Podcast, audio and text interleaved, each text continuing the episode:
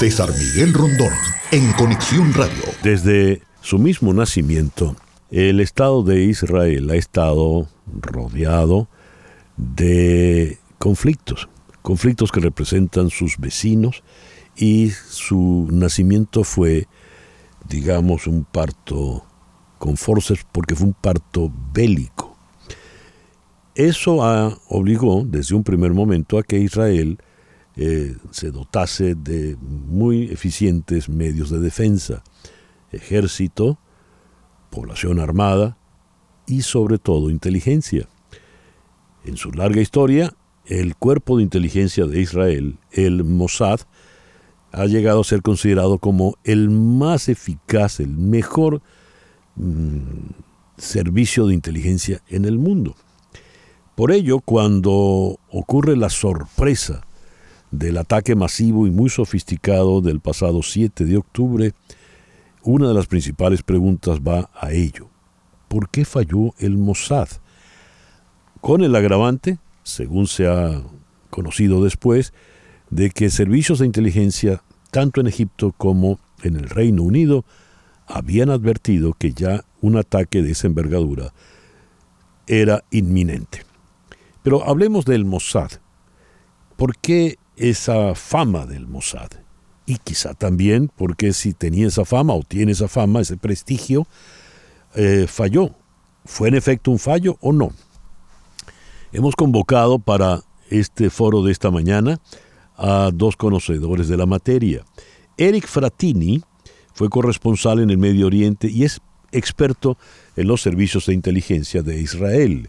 Él está en Madrid. Eric, muy buenos días, muy buenas tardes por allá. Gracias por atendernos. Nada, un verdadero placer estar aquí contigo. Un verdadero placer. Gracias, Eric. Y también en Madrid está Gustavo Díaz Matei. Él es profesor titular en el Departamento de Relaciones Internacionales de la Universidad Complutense, antiguo gestor de inteligencia en ISEX en España.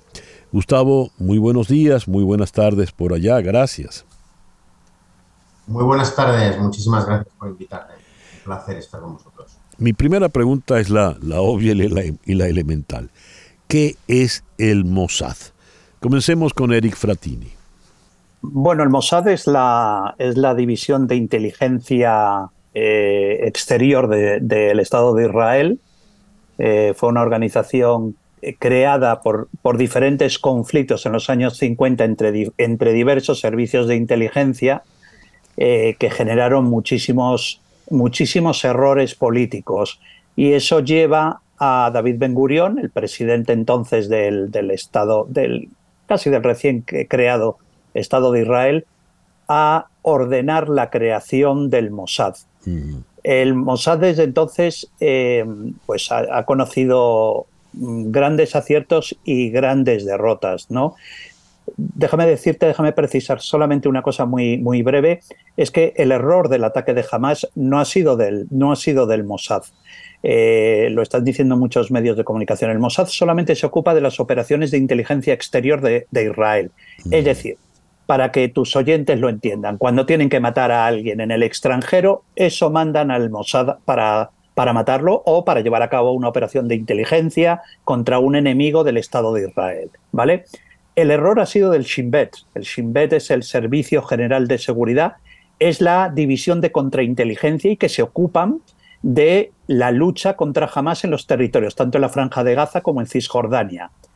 Además, déjame decirte que yo como experto también ha sido una sorpresa para mí. ¿Por qué? Porque el director general del Shin Bet es un tipo, yo lo conozco bien, a Ronen Bar. Eh, Ronen Bar es un hombre que antes era el director de operaciones del Shin Bet, pero mucho antes, él con lo que gana sus galones para llegar a ser director general del Shin Bet, eh, es como director del Departamento 13. El Departamento 13 es la unidad más sensible de la contrainteligencia israelí, porque son los que se ocupan de la guerra, si se puede decir así, de la guerra de inteligencia eh, de los infiltrados, de la unidad de infiltrados israelíes en la franja de Gaza. Eh, eso sí que es lo sorprendente de cómo pueden haber no tanto pillado, si se permíteme la expresión, con los pantalones bajados a la inteligencia israelí como sí a Ronenbar. No lo entiendo, la verdad. Precisando, Eric, sería la diferencia entre el MI6 y el I-5 británicos o entre la CIA y el FBI aquí en Estados Unidos. Exactamente. Muy bien. Exactamente, así es, sí. Muy bien. Dada esa precisión, es excelente el dato para poder tener ese elemento preciso.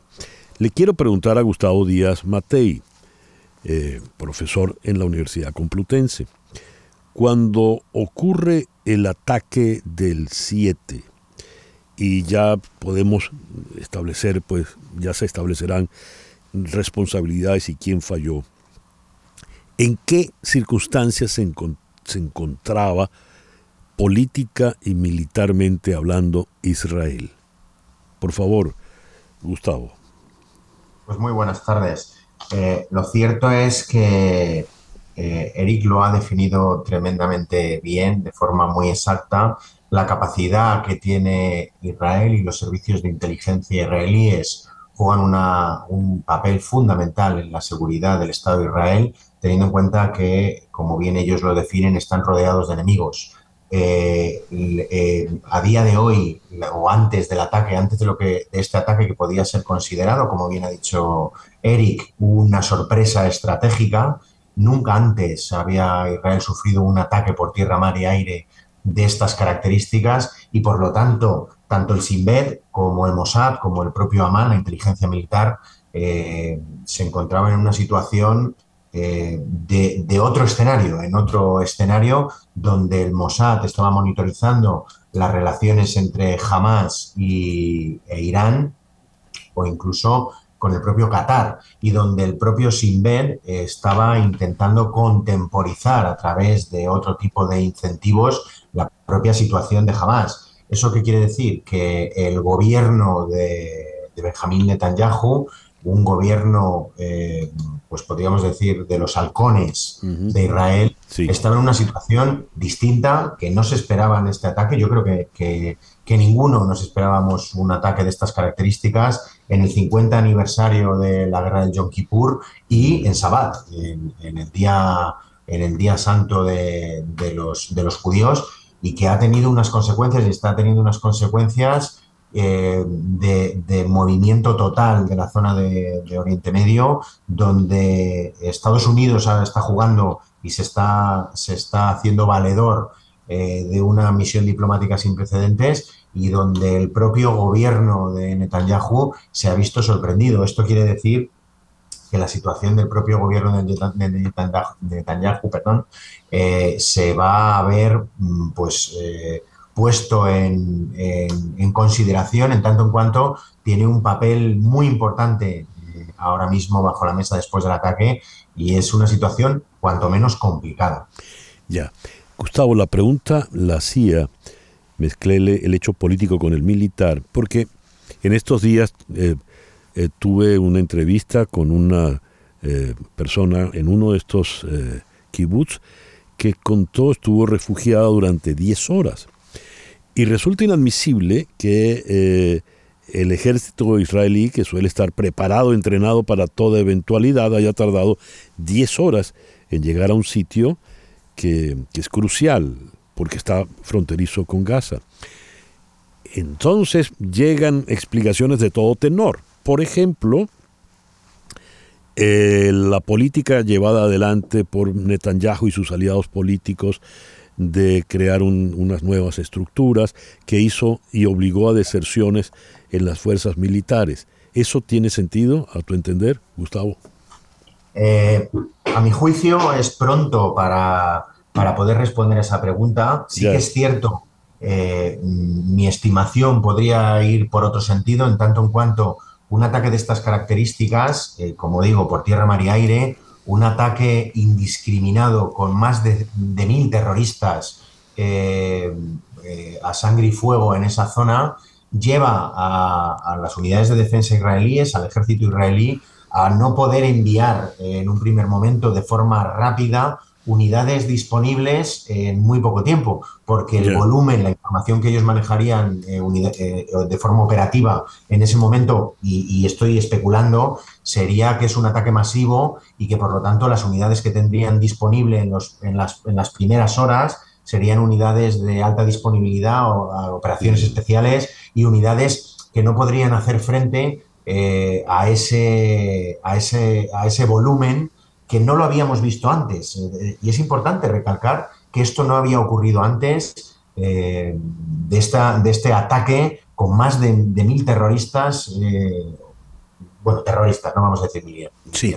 de más de mil terroristas de Hamas eh, operando eh, de forma coordinada. Eso, como digo, eh, lleva a que el ejército israelí la respuesta no la pueda dar como podría ser una respuesta policial rápida que hemos visto ayer en el atentado de Bruselas, con un solo terrorista funcionando en, Bruselas. A mi juicio. Sí, hablaba Gustavo Díaz Matei. Quiero preguntarle entonces ahora a Eric Fratini lo siguiente.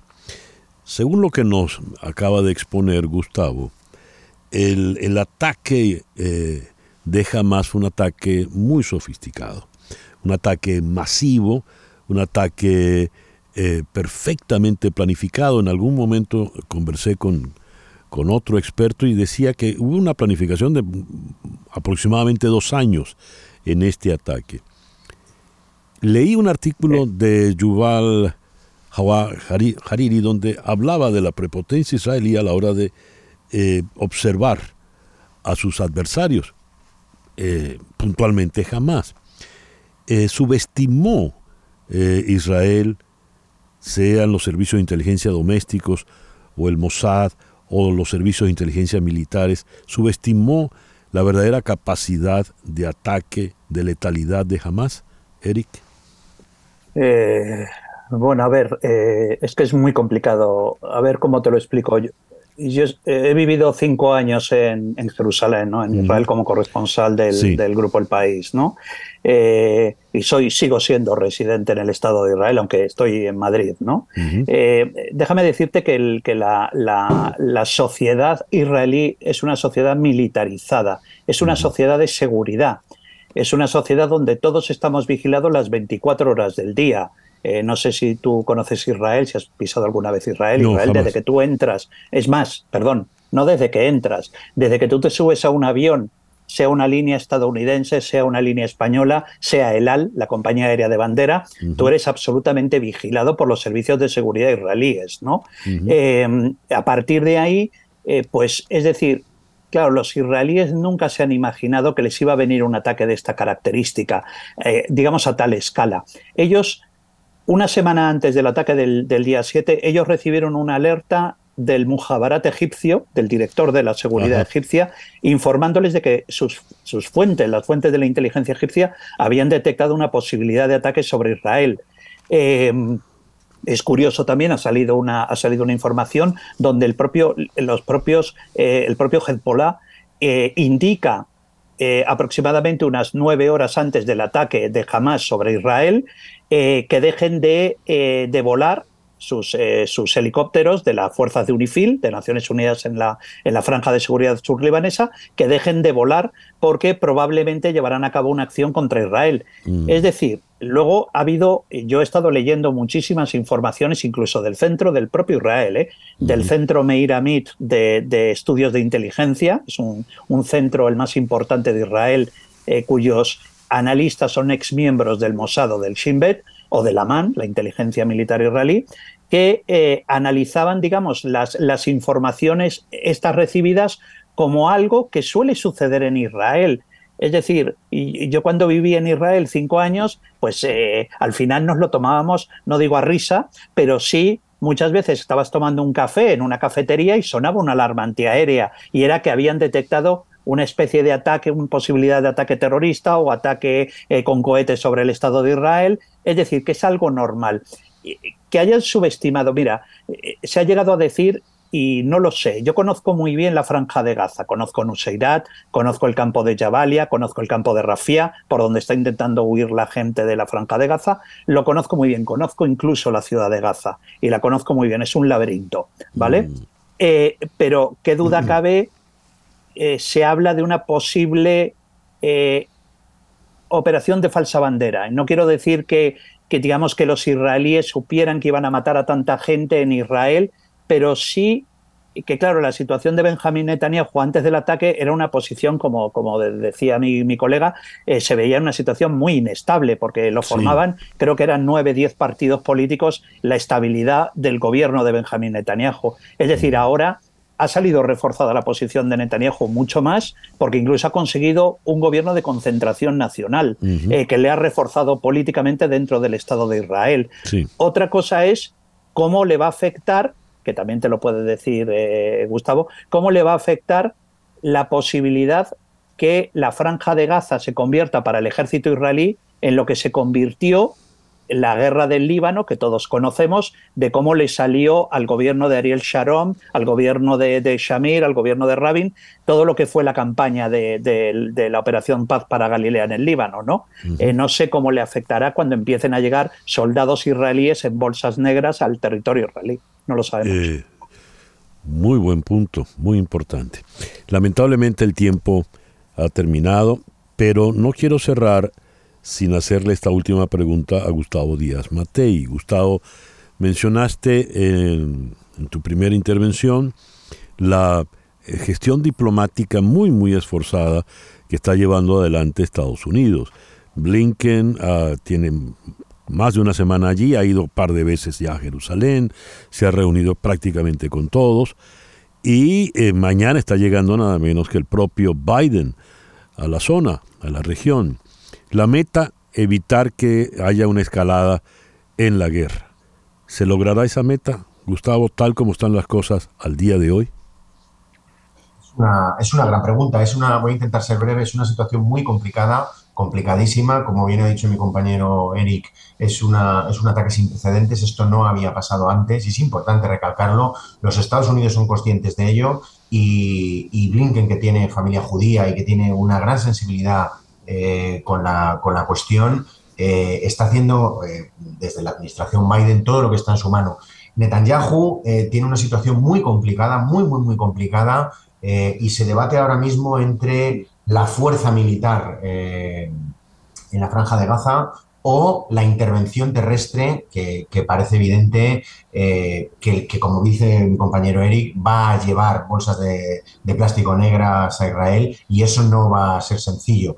Estados Unidos necesita que Irán, eh, que Qatar y que otros aliados que pueda tener eh, jamás como puede ser Hezbollah, se queden todo al margen que pueda y que Israel tenga la capacidad de abrir esos corredores humanitarios y respetar el derecho internacional, cosa que ahora mismo eh, se debate entre la fuerza, el gobierno de Netanyahu, como digo, se debate entre la fuerza militar y, la represión eh, mm. que puede ejercer ante esta situación y en una intervención terrestre que va a, significar muchísimas bajas eh, o, más bajas israelíes. La situación es muy complicada y para eso están los cuerpos diplomáticos de todos los países y de todas las fuerzas involucradas para evitar algo que es fundamental, que el menor sufrimiento humano y la menor pérdida de vidas humanas en, ambos, en ambos lados.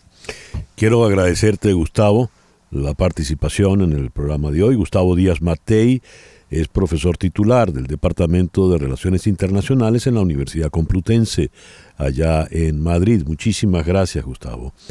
Muchísimas gracias, César. Y muchísimas gracias a Eric Fratini.